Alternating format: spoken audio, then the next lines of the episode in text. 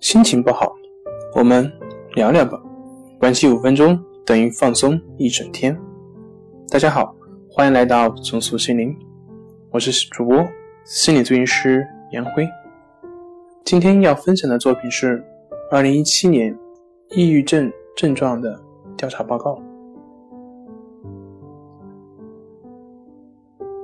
抑郁症是如何普遍？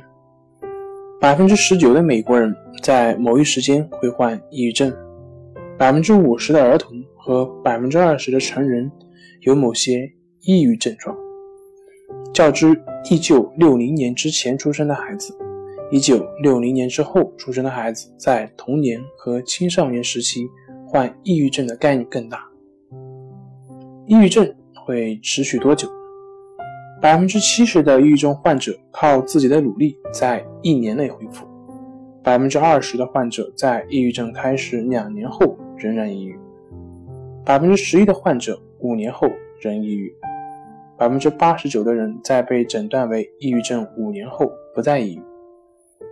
抑郁症反复发作的人一生中平均发作七次，仅仅是抑郁吗？百分之七十五的抑郁症患者同时有其他心理问题，百分之五十九的抑郁症患者同时患有焦虑症，百分之二十四的抑郁症患者同时患有物质滥用障碍。抑郁症患者滥用药物的可能性比一般人高五倍。抑郁症的代价到底有多昂贵？十四。到四十四岁的人群中，抑郁症是药疗致残的主要原因。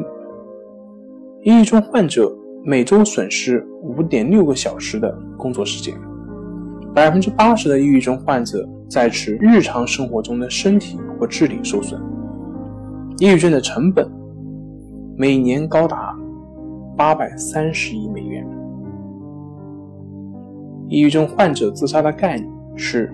普通人的三十倍。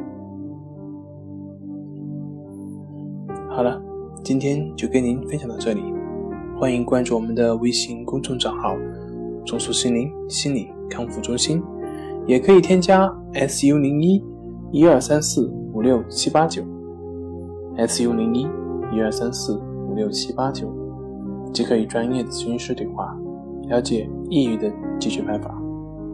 那。我们下期节目再见。